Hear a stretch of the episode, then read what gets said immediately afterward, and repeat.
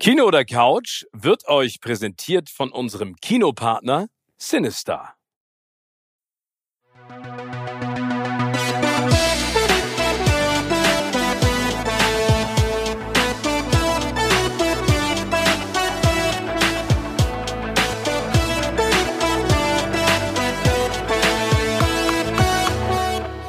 Herzlich willkommen zu einer neuen Ausgabe von Kino oder Couch. Und ich glaube, das ist die internationalste, die wir bislang bei diesem Format je gemacht haben. Ich, Tim Affel, sitze in Marrakesch im schönen Nordafrika und mein lieber guter Freund Steven Gätchen sitzt in Los Angeles. Steven, wie geht es dir denn? Ich bin ehrlich gesagt ganz schön platt. Also ich bin auch erst ähm, heute früh nach vielen Dreharbeiten und Interviews ins Bett gekommen und jetzt starten wir ja schon wieder. Aber es ist äh, ein ereignisreicher Tag gewesen, eine ereignisreiche Veranstaltung und ich finde endlich mal eine eine neuartige, gute Richtung, die die Academy eingeschlagen hat mit den Oscars. Und es ist ja auch eine ganze Menge passiert, über das wir plaudern können, ne?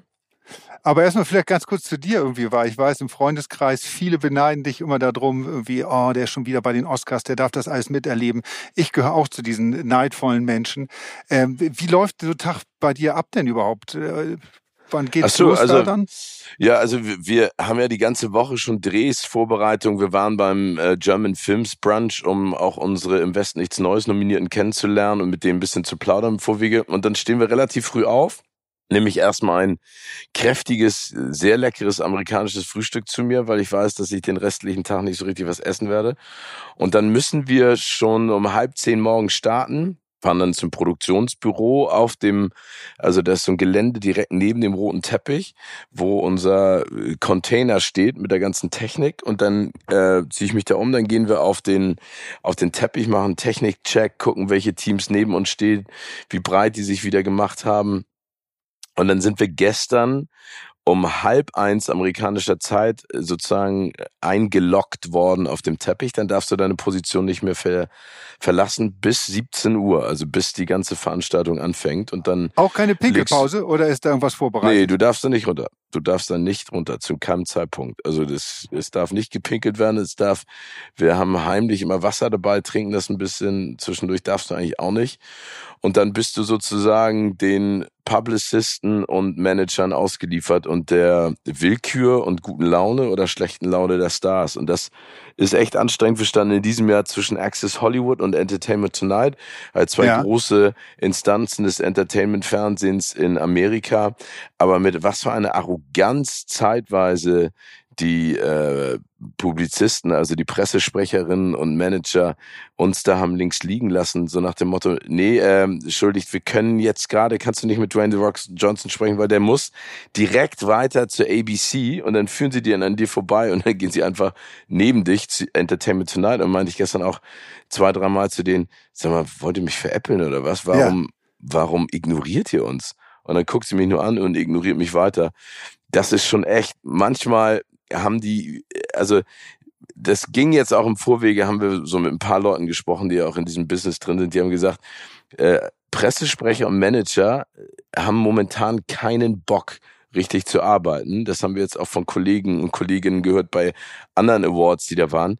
Die haben eine Arroganz an den Tag gelegt und ich glaube einfach, was sie immer noch nicht verstehen, was ich denen immer jedes Mal wieder einbläue, dass der amerikanische Markt spannend ist, aber dass der internationale Markt mittlerweile viel größer ist. Das siehst du auch an den Nominierungen.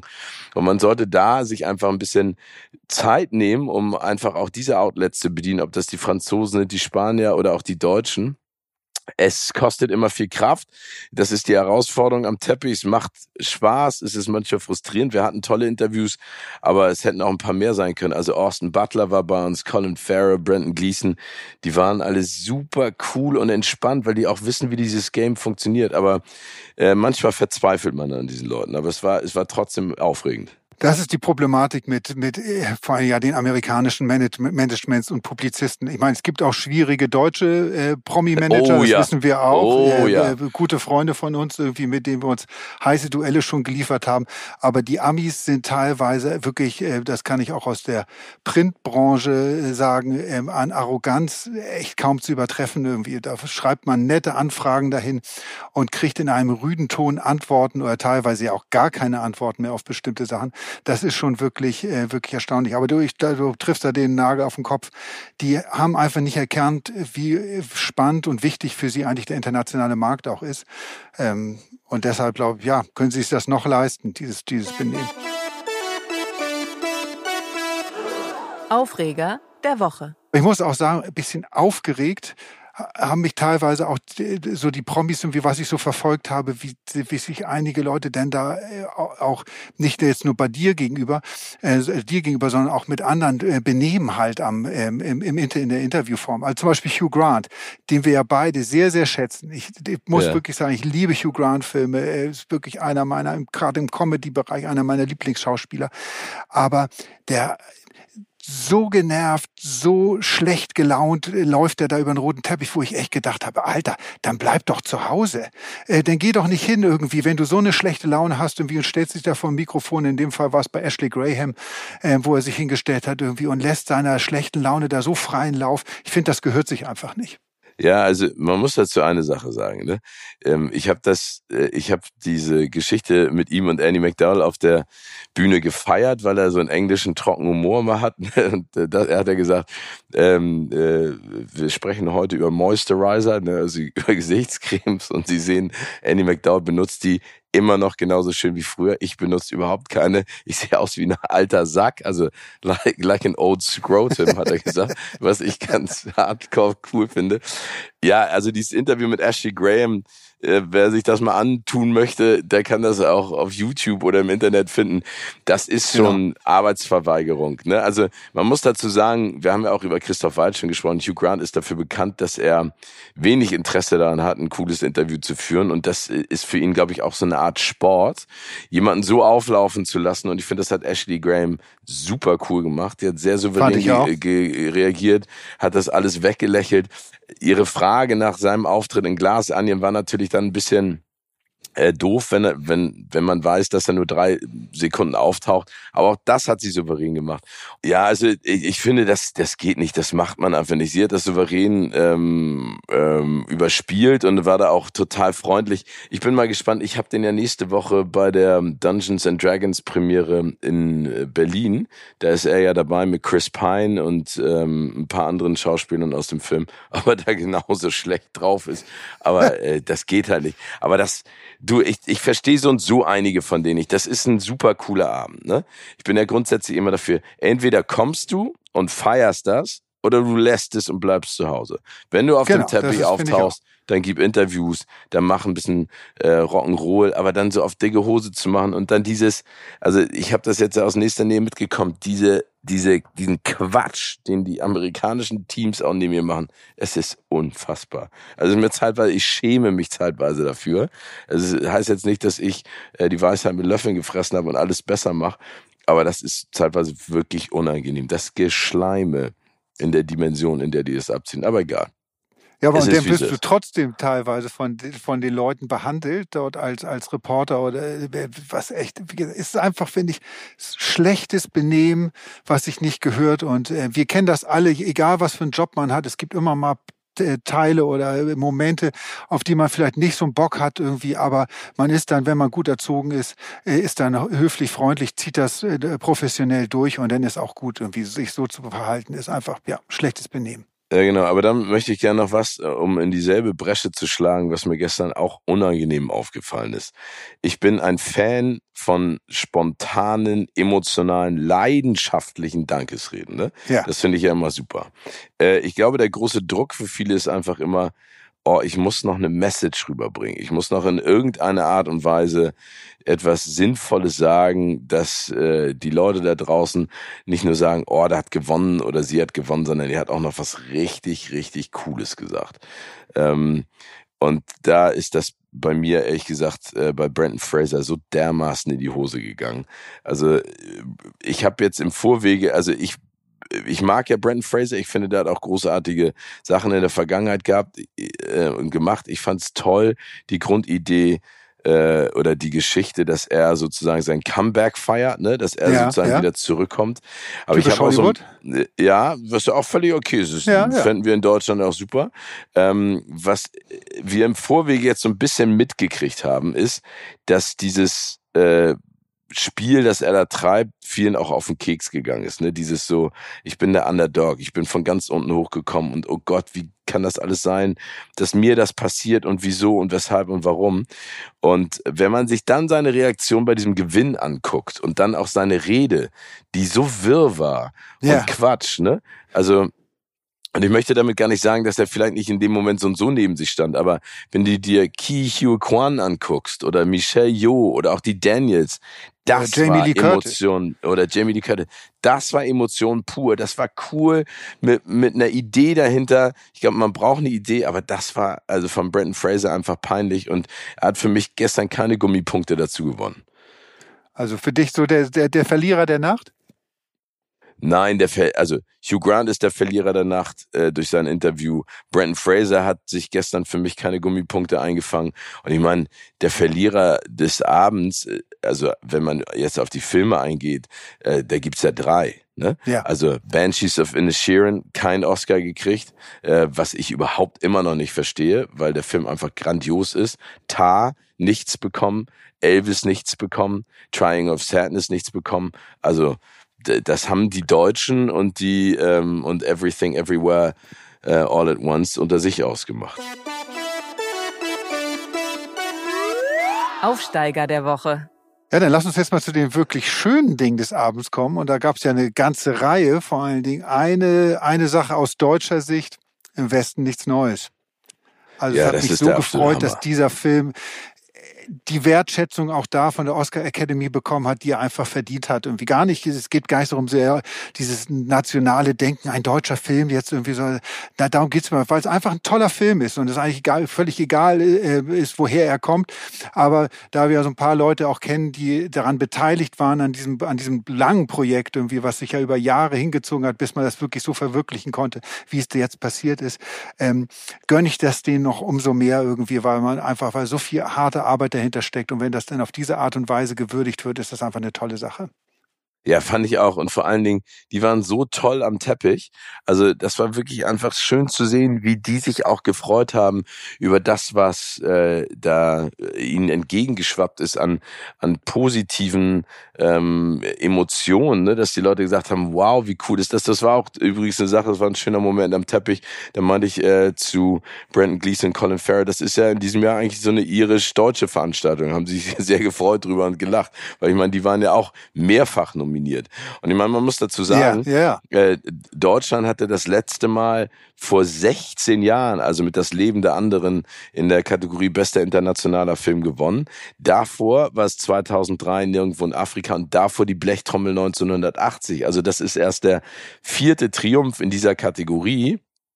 Und das, glaube ich, haben alle, ehrlich gesagt, für bare Münze genommen. Aber dass die dann noch in drei anderen Kategorien gewinnen, das ist einfach so genau. monstermäßig geil, ne? Und ähm, da haben die, also, da haben die einfach abgesandt und das gönne ich denen auch. Wir kommen ja nachher auch nochmal zu unserer kleinen Wette, wer, wo, wie, was. Aber wenn du dir jetzt mal überlegst, dass auch die beste Filmmusik von dem Hauschka, von dem Volker Bertelmann auch gewonnen hat. Und genau. diese Töne, die du am Anfang hörst von im Westen nichts Neues oder die sich ja komplett durch den Film ziehen, das hat ja schon etwas von, ähm, von der Weiße Hai, den John Williams ja damals ja, komponiert ja. hat.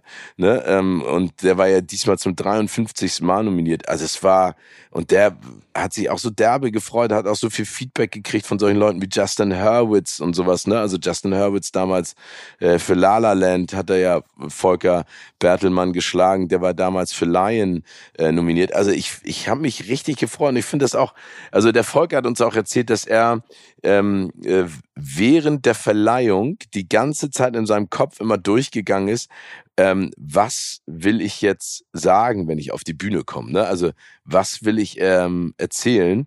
Und äh, diesen Moment auf der Bühne hat er gar nicht so richtig mitgekriegt, weil er irgendwie so weil er irgendwie so fokussiert auf das war, was dann passieren sollte. Das finde ich natürlich auch total sympathisch. Also ansonsten war es ja so ein bisschen nüchterner, die, die Dankesrede. Ich weiß nicht, ob du die mitgekriegt hast. Ja, ja, ja, nee, ich habe das gesehen. Ja, gut, das ist, glaube ich, ähm, von von von solchen Leuten. Das sind halt in, in dem Sinne keine Schauspieler, die da äh, die da auch auf so einer Bühne wissen zu performen und äh, Emotionen vielleicht ähm, auch echte, aber teilweise auch gespielte Emotionen raushauen können, sondern das kommt dann halt ein bisschen nüchterner rüber. Aber ich mach, finde, das macht die nicht unsympathisch. Nein, überhaupt nicht. Also in gar keiner Art und Weise. Und ich meine, dieser Triumph ist einfach wirklich, wirklich grandios. Also wir hatten ja an dem, am Teppich auch den Franz Kammerer, Daniel Brühl und den Albrecht Schuch, die auch so überwältigt waren. Und also ich, ich freue mich einfach. Ich freue mich, dass das auch so eine, so eine Bühne weltweit gefunden hat, dass die Leute einfach sehen, ey, was Geiles alles aus, ähm, aus Deutschland auch kommt und wie viele kreative Menschen es hier gibt. Und das ist, finde ich, auch der richtige Schritt, den die Oscars gerade gehen, ne?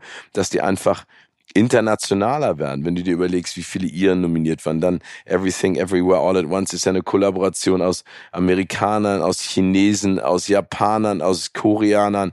Das ist einfach richtig geil. Ja, es ist nur so bitter, ich musste sehr schmunzeln darüber. Ich habe äh, vor kurzem noch was von Aaron Hilmer gehört, der jetzt momentan ja auch mit, haben wir letzte Folge drüber gesprochen, mit Luden bei Amazon Prime zu sehen ist mit dieser neuen Reeperbahn-Serie. Und der ja auch im Westen, im Westen nichts Neues mitspielt. Und der natürlich auch gern mit in L.A. Äh, mit dabei gewesen wäre. Aber die haben wohl nicht so viele Tickets bekommen, dass äh, der ganze Cast oder ein Großteil des Casts irgendwie mit konnte. Und es musste halt ausgewählt werden, wer mit darf.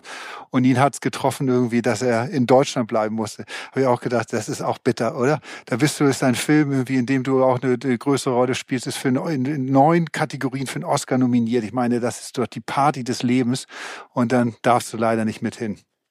Ja, also ich glaube auf der anderen Seite, also das ist äh, für mich absolut nachvollziehbar. Ich hätte mich dann auch drüber geärgert, aber ähm, ich finde, man muss sich immer überlegen, das erinnert mich immer an eine Situation, die ich erlebt habe bei den MTV ähm, äh, Europe Music Awards. Da äh, sollte Madonna auftreten und dann hat Madonna im Vorweg gesagt, ja, ich komme, aber ich brauche 95 Tickets wo dann alle gesagt haben, ja, das ist ja toll, dass du 95 Tickets haben willst, aber vielleicht stapelst du ein bisschen tiefer und wir versuchen dich da unterzubringen.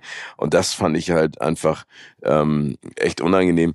Jetzt in dem Bezug, also muss man ja überlegen, wie viele Leute in den einzelnen Kategorien nominiert waren und dann haben sie logischerweise äh, da selektiert. Ich hätte Aaron total gegönnt, er ist ja ein toller Schauspieler, aber ich glaube, das, was die danach ernten werden, auch ein Franz Kammerer oder ein Albrecht Schuch, ne, jetzt äh, haben sich äh, international die Leute das auch angeguckt. Also ich glaube, da öffnen sich für die Türen in Zukunft, die sie vorher bestimmt nicht äh, haben offen gehen sehen. Ne? Ja, ja.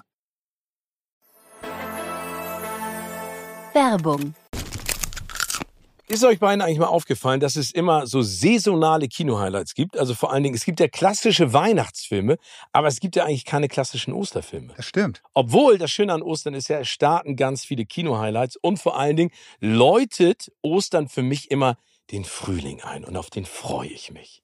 Und Ostern ist ja auch gar nicht mal mehr so lange hin. Und damit gibt es neben den ganzen spannenden Kino-Highlights eigentlich auch einen großartigen Anlass zum Schenken. Unser Kinopartner Sinistar macht es euch einfach mit passenden Kinogutscheinen zu Ostern. Für Hollywood-Hasen und Kinoküken wie Steven.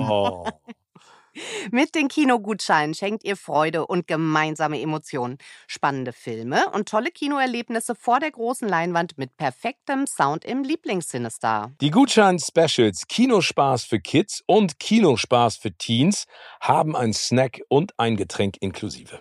Und damit ihr auch den erwachsenen Hollywood-Hasen ein passendes Geschenk machen könnt, hat Sinister natürlich auch den passenden Gutschein. Kino für dich. Und die passenden Blockbuster stehen bereits in den Startlöchern. Kung Fu Panda 4 für die Lachtränen oder Chantal im Märchenland als Fuck You Goethe Spin-off sowie viele weitere Highlights. Also nicht lange rumeiern, verschenkt zu Ostern Freude auf ein Kinoerlebnis mit Sinistar. Alle Angebote und Gutscheine könnt ihr unter sinistar.de slash Ostern entdecken. Den Link findet ihr natürlich in den Shownotes. Und darüber hinaus gibt es auch weiterhin das exklusive Kino- oder Couch-Ticket-Abo von Sinistar. Exklusiv nur für euch und im Kino- oder Couch-Look ist es auch sehr passend als Ostergeschenk für alle Kino- oder Couch-Fans. Mit diesem Mini-Abo könnt ihr dreimal für jeweils 7,50 Euro ins Kino gehen. Und der Preis ist inklusive aller Zuschläge außer 3D, also ein klassisches Ostern rundum sorglos Paket. Den Link dazu findet ihr wie immer in unseren Shownotes. Viel Spaß. Werbung Ende. Hast du die ganzen Leute, denn es gibt doch auch im Vorfeld der Verleihung gibt es doch immer so eine, eine, eine, deutsche Party, oder? Ja, meinte ich ja. Ich war ja bei diesem German Films Brunch, da habe ich so, äh, okay. die alle getroffen. Genau, da war auch der Florian Hofmeister, der ähm, Regisseur, äh, nicht der Regisseur, sondern der Kameramann von Tar, das ist ja auch ein Deutscher, der war ja auch nominiert. Also da ähm, da, da konnte man sich so ein bisschen kurz schießen. Was ich total cool fand, ist, ähm, dass unsere Ministerin äh, für Kultur und Medien, Frau Roth, ebenfalls da war und ähm, ja. äh, äh, sich da auch, sag ich mal, nicht feiern lassen hat, aber ich glaube, die hatte auch ja auch großen Anteil, das Ganze ein bisschen zu fördern und zu unterstützen. Und die war auch da und die war wirklich wie ein kleines Kind, extrem sympathisch, äh, mit ganz viel Freude. Man kann ja dann auch wieder über diese Personen streiten und das, was sie politisch machen. Aber die hat sich so derbe gefreut über die Resonanz und vor allen Dingen das, was ähm, da im Westen nichts Neues alles abbekommen hat. Und dann am Ende auch haben wir sie nach den Oscars auf dem Teppich getroffen. Da kam sie gerade raus und hatte sich ebenfalls gefreut. Dann hat sie was ganz Spannendes gesagt und das fand ich auch total äh, nett und sympathisch. Ich weiß nicht, ob euch das auch mal aufgefallen ist. Sie meinte dann so, also was ich überhaupt nicht verstehe, ist, dass die ganzen großen Schauspieler überhaupt nicht vom Teleprompter ablesen können. Und da hat sie recht. Ne? Sie mal, Claudia Roth meinte so, ja, also wenn ich so eine Rede halte vom Teleprompter, dann übe ich das vorher, damit es ein bisschen locker rüberkommt. Aber da muss man wirklich nochmal drauf achten. Guckt euch das auf jeden Fall mal an, wenn die da ähm, sitzen und äh, oder stehen und dann äh, und dann reden. Ähm, wie fokussiert die auf, auf das sind, was da äh, über den Teleprompter läuft. Ne? Also Michael B. Jordan und der sein hier Kollege aus Creed 3, das war schon echt ein bisschen peinlich, fand ich ehrlich gesagt. Also da sind die besten Schauspieler der Welt und die kriegen es voll nicht auf die Reihe. Ja, dass die einfach, dass die überhaupt vom Teleprompter irgendwie, ne, dass man denkt irgendwie, das sind letztendlich kurze, kurze Ansagen, die da gemacht werden müssen irgendwie und die müssen sie ablesen. Das ist schon echt erstaunlich. Ja, auf der anderen Seite wollen die natürlich da auch nichts dem Zufall überlassen. Ne? Also, also im Westen nichts Neues. Ich freue mich einfach riesig. Also Glückwunsch nochmal an all diejenigen, die da mitgemacht haben. Ihr habt das so derbe verdient. Ihr habt einen Film gemacht, den man wirklich nur einmal erträgt und ich glaube, das ist bei so einem Film eigentlich das größte Lob. Ähm, ich finde ihn wirklich, ich finde ihn bombastisch. Ja, ich bin, bin da bin da voll bei dir und das ist, ich habe das auch lange nicht mehr gehabt bei einer Oscarverleihung oder bei irgendeiner Preisverleihung, dass man irgendwie vorm Fernseher gesessen hat ähm, und sich das angeguckt und und mitgefiebert hat und irgendwie und als dann die Nachricht kam, gerade in der Kategorie bester ausländischer Film, also die anderen Kategorien auch super super, aber gerade das ist halt ja, wir wissen, wie, wie wichtig diese Kategorie ist. Irgendwie, ich bin richtig zu Hause ein bisschen aufgesprungen irgendwie und habe gejubelt, weil ich mich so gefreut habe für die. Ja, und das, also das haben sie auch verdient. Aber es gibt da, es gibt da also wirklich auch noch ein paar andere tolle Momente, die ich äh, wirklich großartig fand. Das war ähm, dann auf der anderen Seite war es ja so eine Art Standoff zwischen Lady Gaga und auch Rihanna. Ja, ähm, ja, ja, ja. Die ja. beiden allergrößten Stars des Musikbusiness. Und ich meine, zwei Frauen, die ja das perfekte Auftreten oder den perfekten Auftritt zelebrieren wie keine andere. Ne? Also ja. Lady Gaga aus der Vergangenheit weiß weiß man, die lässt nichts, äh, überlässt nichts dem Zufall. Und das muss einfach perfekt sein und du, das muss perfekt aussehen.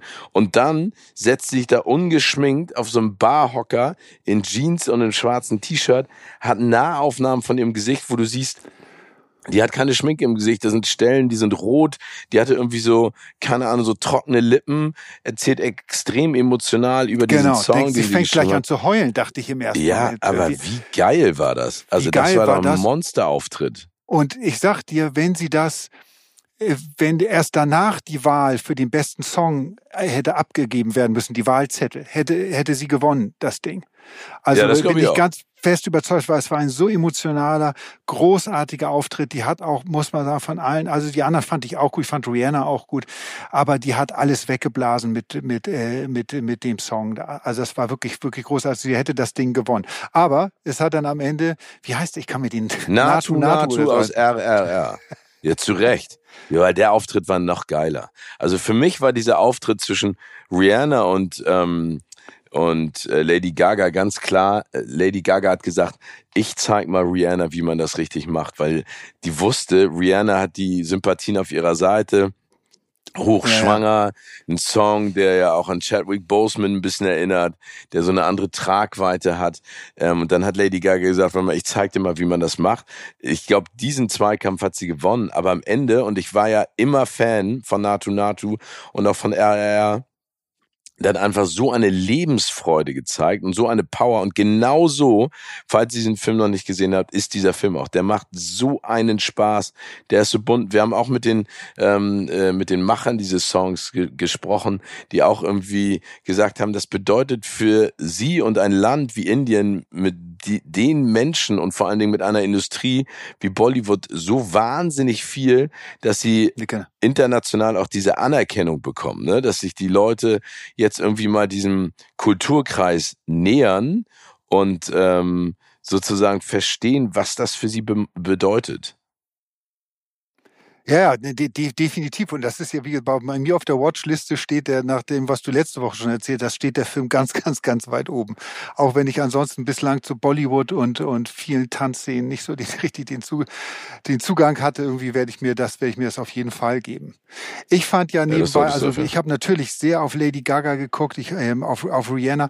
Ich weiß, du bist ja immer noch ein bisschen mehr von der, von der Kritikerseite irgendwie und guckst irgendwie, welche Filme wie wo gewinnen müssen. Wie ich bin ja sehr auch immer, was haben die Leute für Klamotten an, wie, was mit was für Kleidern kommen, äh, kommen die Stars da über den roten Teppich, was für ein Aufwand wird da betrieben, weil das ja auch, äh, auch einfach zum Oscar-Zirkus irgendwie immer dazugehört. Irgendwie. Und nachdem ja nicht nur der Teppich cremefarben war, war ja auch irgendwie äh, sehr auffällig, irgendwie, dass sich ein Großteil der, der Leute auch der Farbe des Teppichs angepasst haben und auch in diesen Klamotten durch die Gegend gelaufen sind.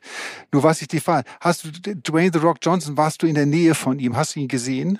Ja, ich stand genau neben ihm. Also es gab neben uns bei Access Hollywood so eine so ein Treffen zwischen Emily Blunt, ähm, Dwayne The Rock Johnson, Jessica Chastain und Nicole Kidman und ähm, also das ist schon ein Monster und er hatte ich weiß gar nicht welche Farbe es ist. War das Rosé das war so Creme Creme Perlmuttfarbener äh, Satin Smoking.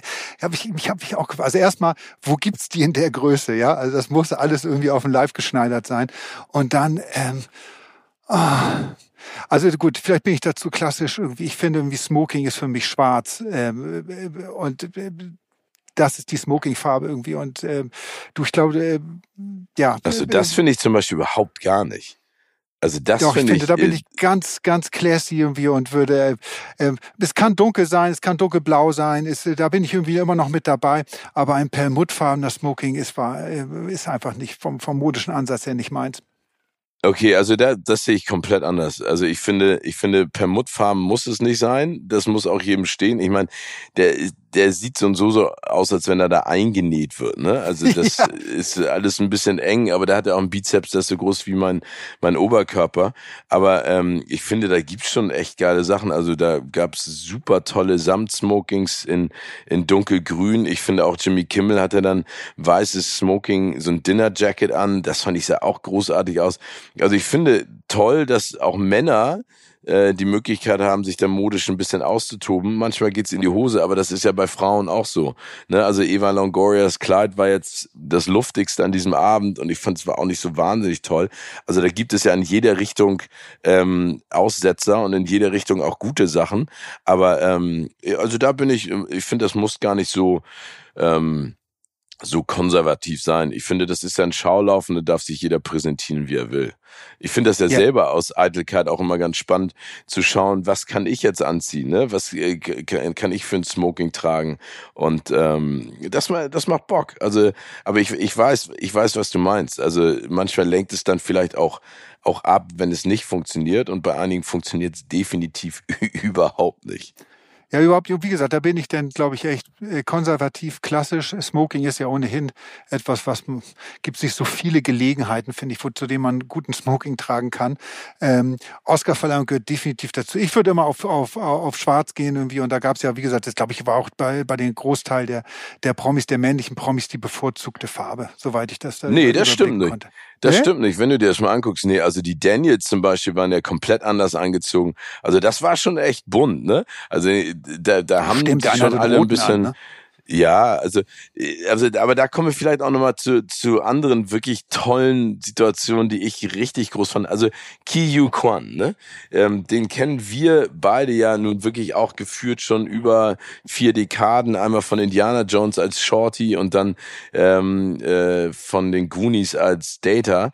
Genau. Und der, da gab es einen Moment auf der auf der Bühne, ähm, der ganz besonders war, ne? weil Harrison Ford, das war ja die ganze Zeit so, die Frage, wer präsentiert äh, beste Hauptdarstellerin? Das machte eigentlich immer der Vorjahresgewinner bester Hauptdarsteller. Wäre in diesem Fall Will Smith gewesen. Das haben jetzt Jessica Chastain und Halle Berry übernommen. Und äh, dann bester Film war Harrison Ford. Und ich meine, er ist einfach geil, ne? Und er hat auch etwas von Hugh Grant, weil die, weil die beide so knochentrocken sind. Und äh, der hat da relativ wenig Emotionen, ähm, sag ich mal, zugelassen ja. ähm, äh, bei seiner Acceptance Speech. Aber danach, ne, als Everything Everywhere All at Once gewonnen hatte, kam er Ki Hu Kwan auf die Bühne gestürmt und hat Harrison Ford in seiner Begeisterung vollgetextet und hat den umarmt. Und du hast auch gesehen, wie Harrison Ford sich freut, dass er gewonnen hat. Und das war ein so geiler, sympathischer Moment. Das muss man auch äh, zu den ganzen Situationen davor sagen.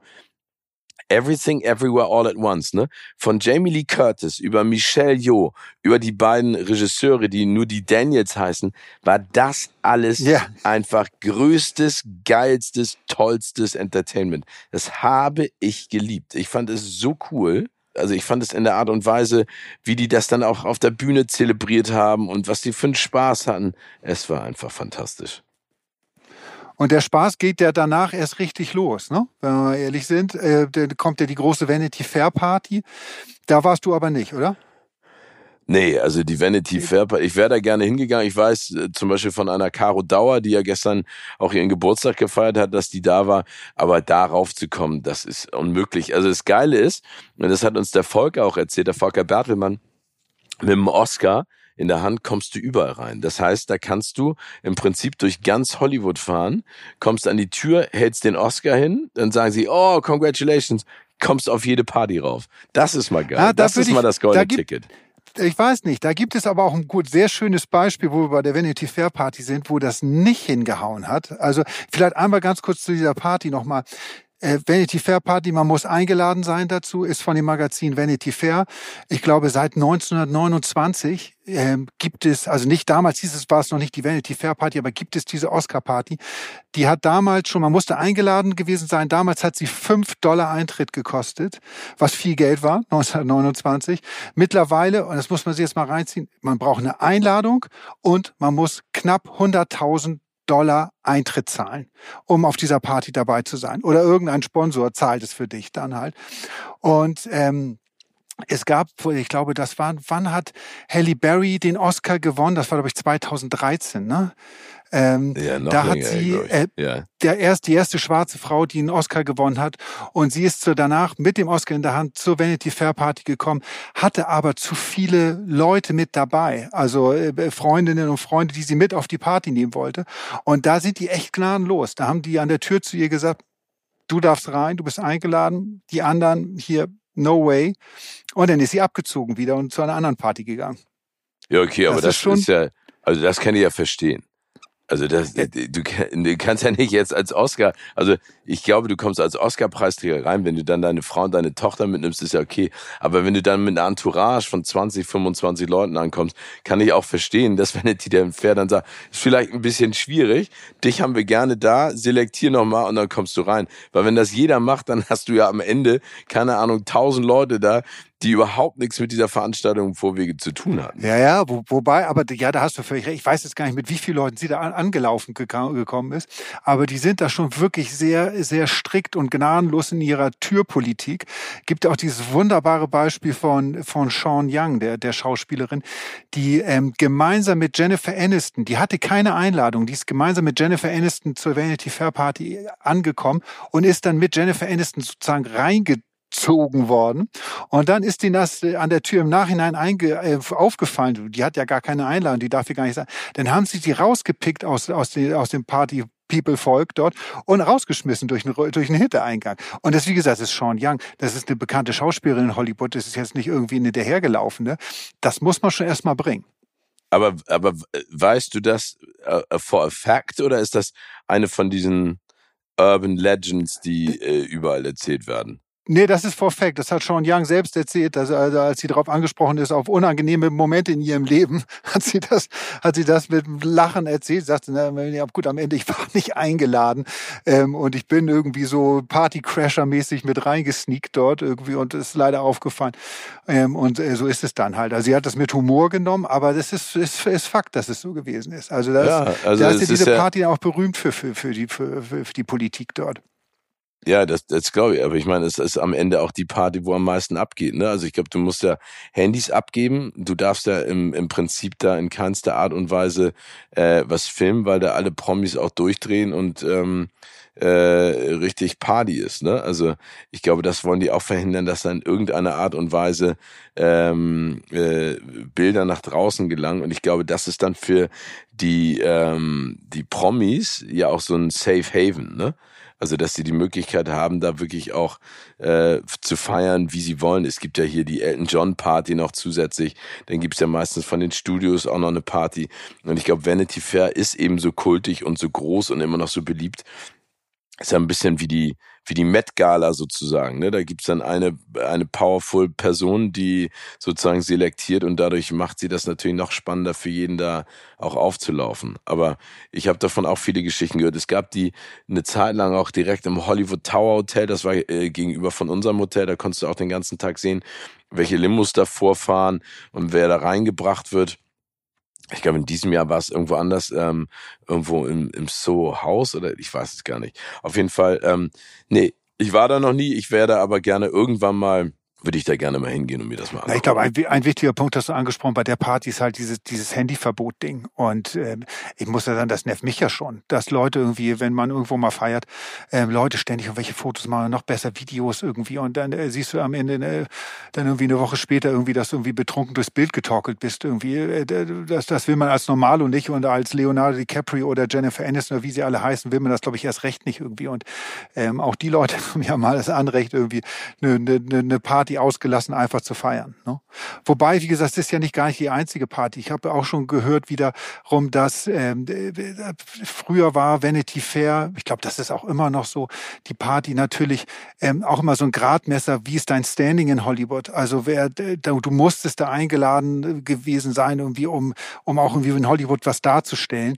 Ähm, es gibt jetzt viele A-Lister, die mittlerweile auch schon so ein bisschen Bogen um die Party machen, weil sie wo so sehr voll teilweise auch ist und, und es sehr drängelig dort ist und viele halt auch vollgetextet werden, weil es gibt ja in, bei dieser Party keine VIP-Area, sondern es sind alles VIPs und du kannst halt reingehen da und wenn dann Leonardo DiCaprio da steht, kannst du ihn volltexten, äh, was wo einige Leute dann auch machen und äh, da gibt's dann ähm, ja die richtig großen Mächtigen in Hollywood, die dann mittlerweile keinen Bock mehr dazu haben und dann lieber zu anderen Partys gehen. Beyoncé macht ja ab und zu eine und ähm, Elton ich glaube, John macht so ein, ja auch immer eine, ne? Glaube ich. Also. Ja, ich glaube, diese, diese, diese offiziellen Partys, die haben ja auch alle ein Curfew. Also ich glaube, dass die Vanity Fair Party relativ lange geht.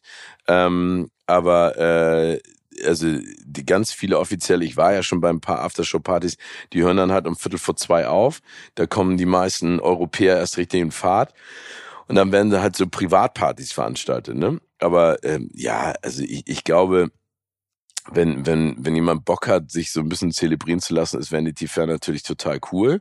Ähm, genau, aber ich, also ich, ich, ich finde es ja grundsätzlich äh, schon spannend zu hören, was es da alles gibt und in welche Richtung das alles gehen kann und sowas. Das ist schon beeindruckend. Also wovon ich ein bisschen enttäuscht war, ich weiß nicht, wie es dir gegangen ist, mein lieber Steven, ist so diese Goodie Bag, die es da ja auch jedes Jahr gibt. Also Wieso enttäuscht? Ich habe mal darauf geguckt, was es da so für Dinger gibt und so richtig viel geiles Zeug. Also früher weiß ich, es gab mal einen Ferrari in dieser Goodie Bag, den man den also vielleicht einmal vorweg, wer kriegt die Goodie Bag der Oscars? Die kriegen die die ähm, Gewinner in fünf Kategorien oder die Nominierten in fünf Kategorien. Das ist beste Darsteller, beste Darstellerin, beste Nebendarsteller, beste Nebendarstellerin und beste Regie. Wenn man da ähm, nominiert ist in diesen Kategorien, dann hat man Anspruch auf eine Goodie Bag. Und früher war unter anderem mal ein, ein Ferrari drin in dieser Goodie Bag.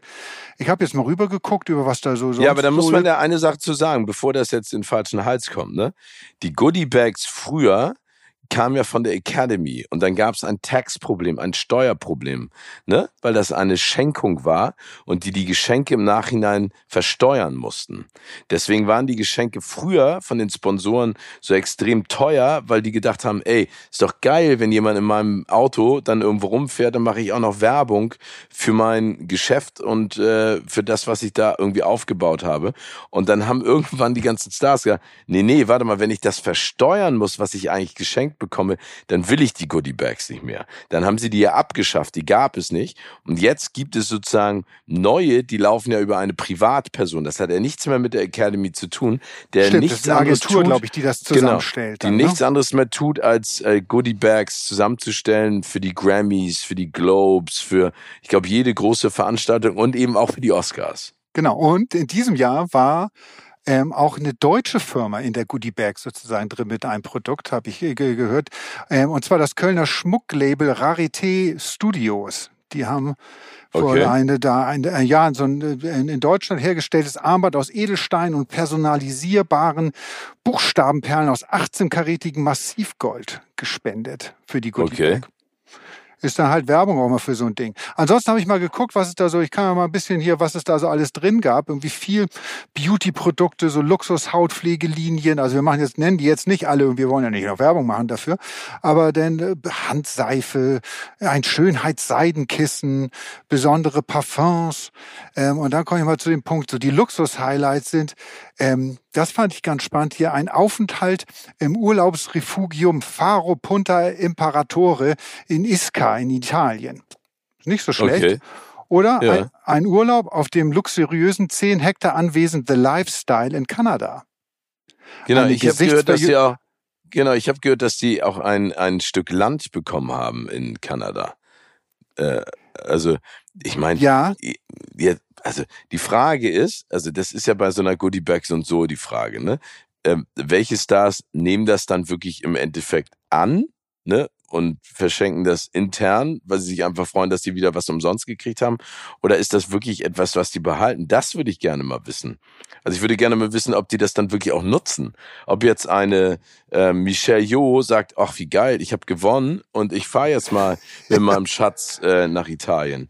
Oder ist das im Endeffekt dann auch wieder diese Urban Legend, weißt du, diese großartigen Goodie Bags, die im, Prinzip ja keiner annimmt? Oder sie nehmen sie an und verteilen sie an ihre Assistentinnen, keine Ahnung. Also ich habe jetzt zwei ja, Sachen gefunden, ja die, wären, die wären was für uns. Ne? Für mich eine Haarerneuerung von Baumann ja. Medical. Das, das wäre schon was Tolles. Und für dich ein Gesichtsverjüngungsverfahren von Dr. Oh, Konstantin Wasukiewicz. Ja, also mache ich gerne. Ich habe jetzt äh, äh, der neue Trend in, hier in ähm, in, äh, in Hollywood ist angeblich, dass die äh, Damen sich die Wangenknochen aushöhlen lassen, damit äh, diese, diese, dieser Jawbone mehr rauskommt. Ja. Weißt du, diese, diese, ich weiß gar nicht, wie nennt man das denn, diese Du weißt, was ich meine, ne? Diese, ja, diese, Wangen. die, dieser Wangenknochen besser rauskommt genau. und das äh, Gesicht schmaler macht. Also das ist das neue Ding. Also ich nehme gerne ähm, die Verjüngungsdings, äh, Verjüngungsgeschichte. Ja, ich glaube, das könnte wirklich noch was bewirken bei dir. Ja. ja und ich ja, nehme dir die Haarerneuerung. Ja, genau, das ist doch super. Und dann treffen wir uns meine, mal, dann sind wir. Meine Lockenpracht. Äh, gucken wir, was da passiert ist.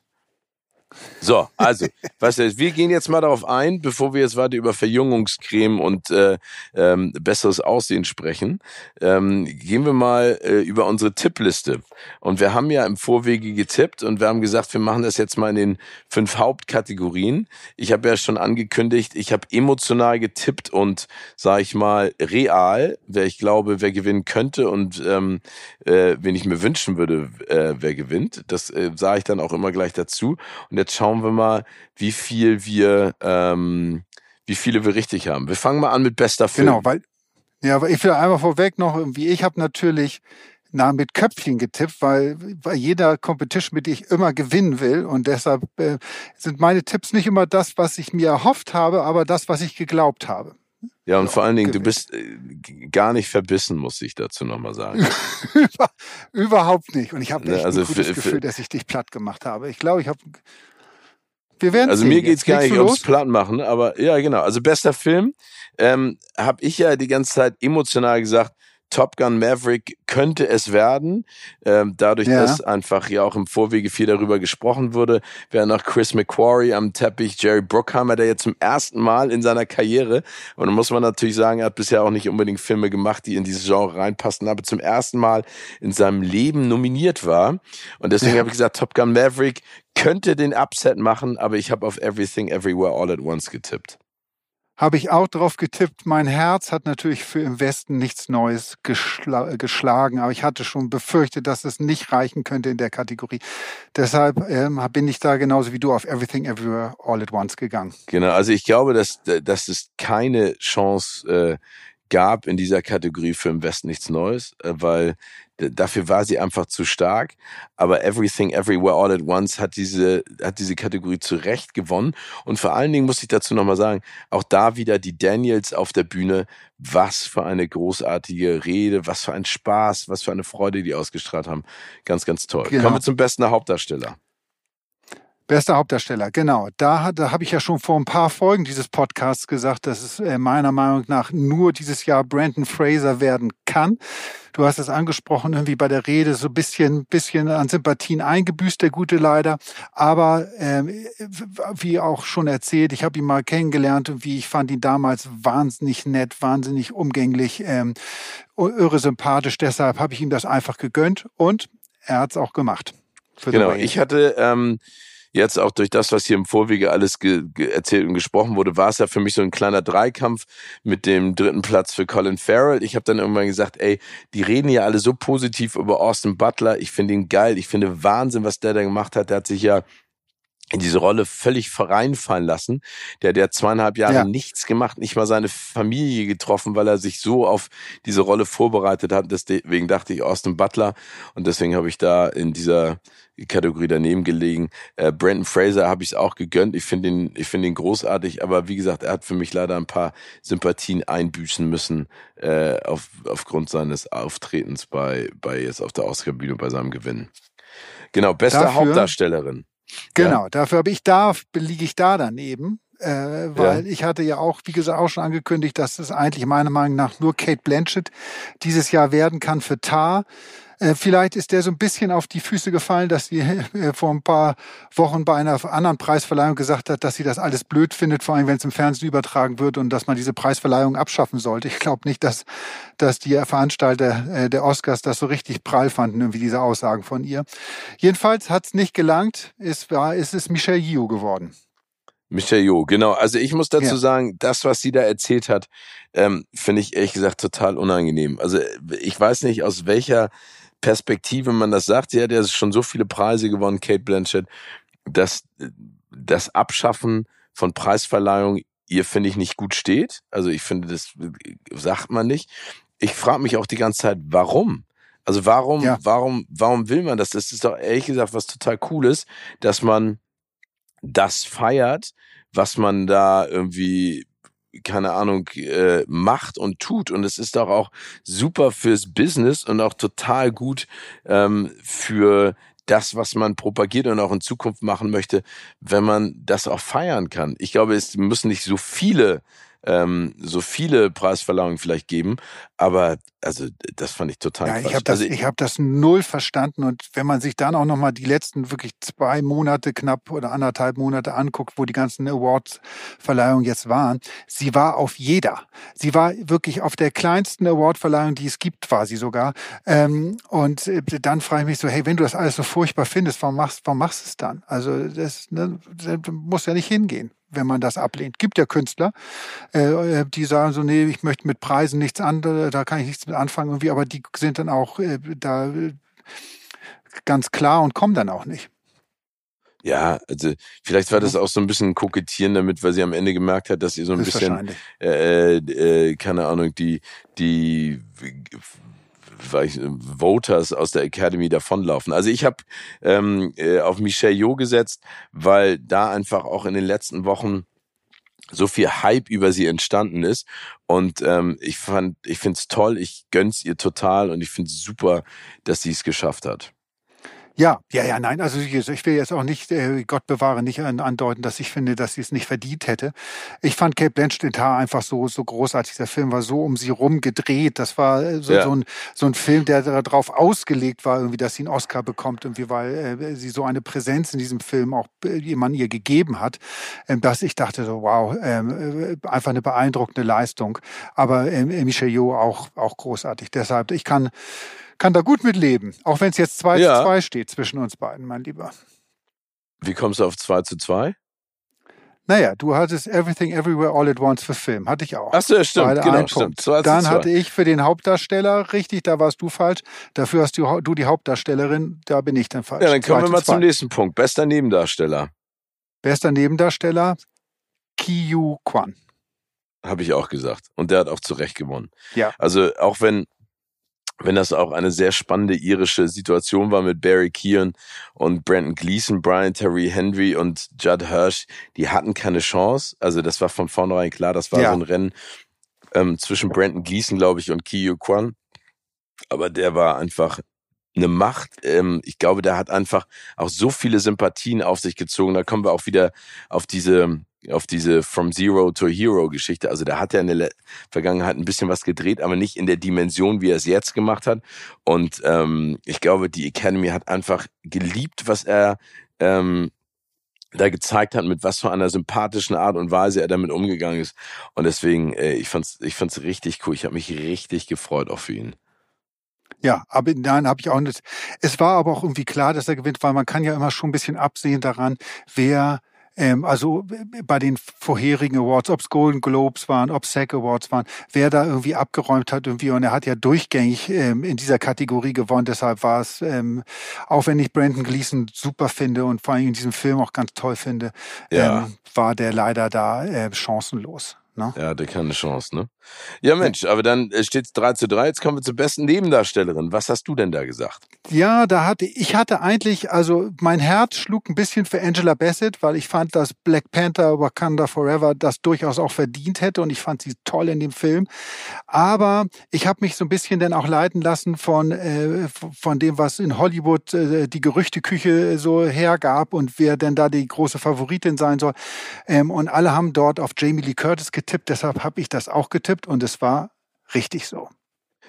Ich war ähm, mir ganz sicher, dass Angela Bassett gewinnt, auch wenn äh, Jamie Lee Curtis ähm, viele Vorschusslorbeeren bekommen hat, aber ich war mir sicher, dass sie da äh, keine Chance hat, weil irgendwie das Momentum dann auf der Seite von Angela Bassett äh, war. Aber ich freue mich, dass ich falsch lag und dass äh, sie gewonnen hat, also Jamie Lee Curtis und das auch zu Recht, weil sie einfach wirklich ähm, wirklich tolle Leistung abgegeben hat.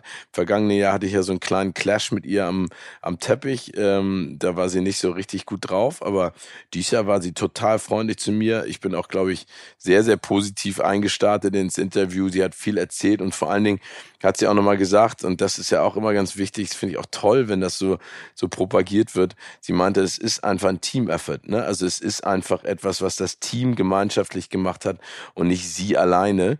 Und das ist ja immer toll. Und wenn du, kann man sich ja auch angucken im Netz, ähm, wenn man die Kategorie sieht und ihr ähm, und ihr Name wird aufgerufen, dann sagt sie, are you shitting me, glaube ich. Sie, also du siehst wirklich in ihrem Gesicht die totale Überraschung, weil sie nicht damit gerechnet hat, dass sie gewinnt. Ich glaube, die dachte auch die ganze Zeit, okay, Angela Bassett schafft das, schade. Ähm, sie hat auch erzählt, dass sie bei der Nominierung, sie wollte sich das eigentlich gar nicht äh, so richtig angucken und dann hat eine Freundin ähm, von ihr angerufen, die stand direkt vor der Tür und meinte so, ey, soll ich mal reinkommen und Händchen halten? Und die hat dann auch Fotos gemacht und Filmchen gedreht und sie meinte, sonst hätte sie keine Erinnerung an diesen großartigen Moment, ne? Also sonst hätte sie gar keine Chance gehabt, ja, ja, in irgendeiner Art und Weise das auch so ein bisschen zu feiern und das macht sie ja umso sympathischer. Ja, ich glaube aber, wo, wo sie, und damit will ich gar nicht die schauspielerische Leistung schmälern da, also wirklich überhaupt nicht, aber ich glaube, wo sie und auch Michelle so ein bisschen, also Michelle Jo, in, in diesem Jahr auch profitiert haben von, ist, dass es ähm, in der Academy schon, glaube ich, auch äh, den, den Wunsch gab von den Mitgliedern, so ein Zeichen zu setzen Richtung älterer Darstellerin. Also das ist ja wirklich eigentlich so das Jahr, äh, das Jahr irgendwie, wo, wo Frauen, die auch, äh, ja, ne, Jamie Lee Curtis hat selbst gesagt, irgendwie eigentlich ist meine Karriere, ich bin, ist eigentlich durch. Bin ja schon, für Hollywood bin ich ja schon scheintot. Ähm, de, diesen Frauen trotzdem äh, Rechnung zu tragen und, und, und eine Sichtbarkeit zu geben und, und sie auch so ein bisschen zu feiern mehr irgendwie. Und ich glaube, dass sie äh, von, von diesem Gefühl, was momentan in der Branche auch so herrscht, ähm, dass sie davon auch durch, äh, äh, durchaus profitiert hat. Ja, absolut. Das sagt ja auch Michelle Jo, ne? Ähm, dass sie, da, richtet sie auch direkt so eine Ansprache an alle Frauen, ey, lasst euch nicht erzählen, ihr seid zu alt dafür. Und das ist ja echt, also super. Ich meine, das ist so alles Quatsch, ne? Aber ich glaube, dass, dass, dass dieser, dass dieser Druck, ähm, also ich meine jetzt mit alles Quatsch, dass, dass, dass man älteren äh, Frauen und Männern äh, keine Rollen mehr gibt, sondern dass man diesen Jugendwahnsinn da weiterlebt. Das ist ja meiner Ansicht nach totaler Quatsch und es zeigt jetzt ja auch, dass da ein, ein großer Bedarf ist auch an coolen Schauspielerinnen und Schauspielern und Filmen damit, ne? Das, ja, ja. das einfach also die das, Masse ja auch das schätzt, ne? Genau, also wenn, wie gesagt, ich glaube, dass diese Oscarverleihung äh, viele positive Aspekte am Ende hat, äh, aber das ist, finde ich, mit einer der, der, der positivsten, dass man ganz klar gesagt hat, hey, ähm, das Alter spielt keine Rolle irgendwie. Und dieser Jugendwahn, der ja jahrelang oder jahrzehntelang einfach da war, das kann man auch nicht wegdiskutieren, ähm, dass der auch hoffentlich wirklich jetzt der Vergangenheit angehört irgendwie und es auch in Zukunft ähm, auch wieder viel mehr tollere, starke Rollen für, für, für ältere Leute auch gibt.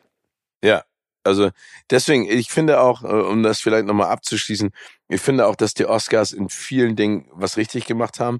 Ich freue mich total, dass Jimmy Kimmel wieder da war. Ähm, ich finde den cool. Ich finde den echt super. Ich finde, der hat eine Art und Weise drauf, die entspannt das alles, die macht das alles lockerer, die macht das alles bunter ähm, äh, und vor allen Dingen hält es so einen Laden zusammen, äh, was ja die letzten Jahre ganz klar gezeigt wurde, dass es schwierig ist, auf bestimmte ja. Situationen zu reagieren. Ich finde die Nominierung waren durch die Bank weg nachvollziehbar und gut. Ich finde auch die Superstars waren toll. Ähm, der Teppich war schwierig, aber auch spannend. Ich finde die Gewinner zeigen einfach, dass das, das, äh, sag ich mal, Kunst, egal ob Film, Fernsehen oder Bild oder Musik, äh, international ist. Ich finde, das haben sie auch gut gemacht und ich finde, das ist äh, eine wegweisende Richtung auch fürs nächste Jahr und ich hoffe, dass es dann noch bunter, noch cooler, noch rockiger wird. Ich finde, jetzt kann es vielleicht auch so ein bisschen entspannter mal äh, an den Tag gelegt gelegt werden. Weißt du, was ich meine? Also es muss jetzt nicht immer ja, so. Genau. Das ist schon ein bisschen konservativ gewesen. Gut, mein Lieber, ich glaube, wir haben die, die wichtigsten Dinge jetzt einmal kurz durchgesprochen. Ich muss dir sagen, deine Stimme klingt wirklich sehr belegt. Äh, das kann nur an Schlafmangel liegen. Ähm, das liegt auch nur an Schlafmangel, das stimmt absolut. Deswegen, ähm, Deshalb, ähm, ich, ich werde mich regenerieren. Du hast noch einen schönen Urlaub hoffentlich. Und ähm, ich versuche irgendwie nach Hause zu kommen. Ähm, äh, aufgrund des Flugstreiks wird das ein bisschen schwierig, aber irgendwann lande ich da auch wieder und dann kann ich ein bisschen im Flieger schlafen, mein Lieber. Ja, ich kann, ich kann dir aber auch sagen, ein, ein, ein Urlaub in Marrakesch oder eine Reise dorthin ist auch ein Abenteuer. Fast zweieinhalb Tage war ich jetzt unterwegs, um überhaupt hierher zu kommen. Äh, auch da danke an alle Streikenden. Danke an tolle Fluggesellschaften, die wunderbare Flugpläne ausarbeiten, die nicht funktionieren. Ähm, ja, aber wir beide Genieß es trotzdem, halt es durch. Das werde ich tun. Wir werden den Weg in die Heimat zurückfinden und äh, sie sprechen uns dann nächste Woche Nächste wieder. Woche. Ich freue mich. Lieben Gruß. Ich mich auch. Bis dann. Tschüss, tschüss. Tschüss, tschüss, tschüss.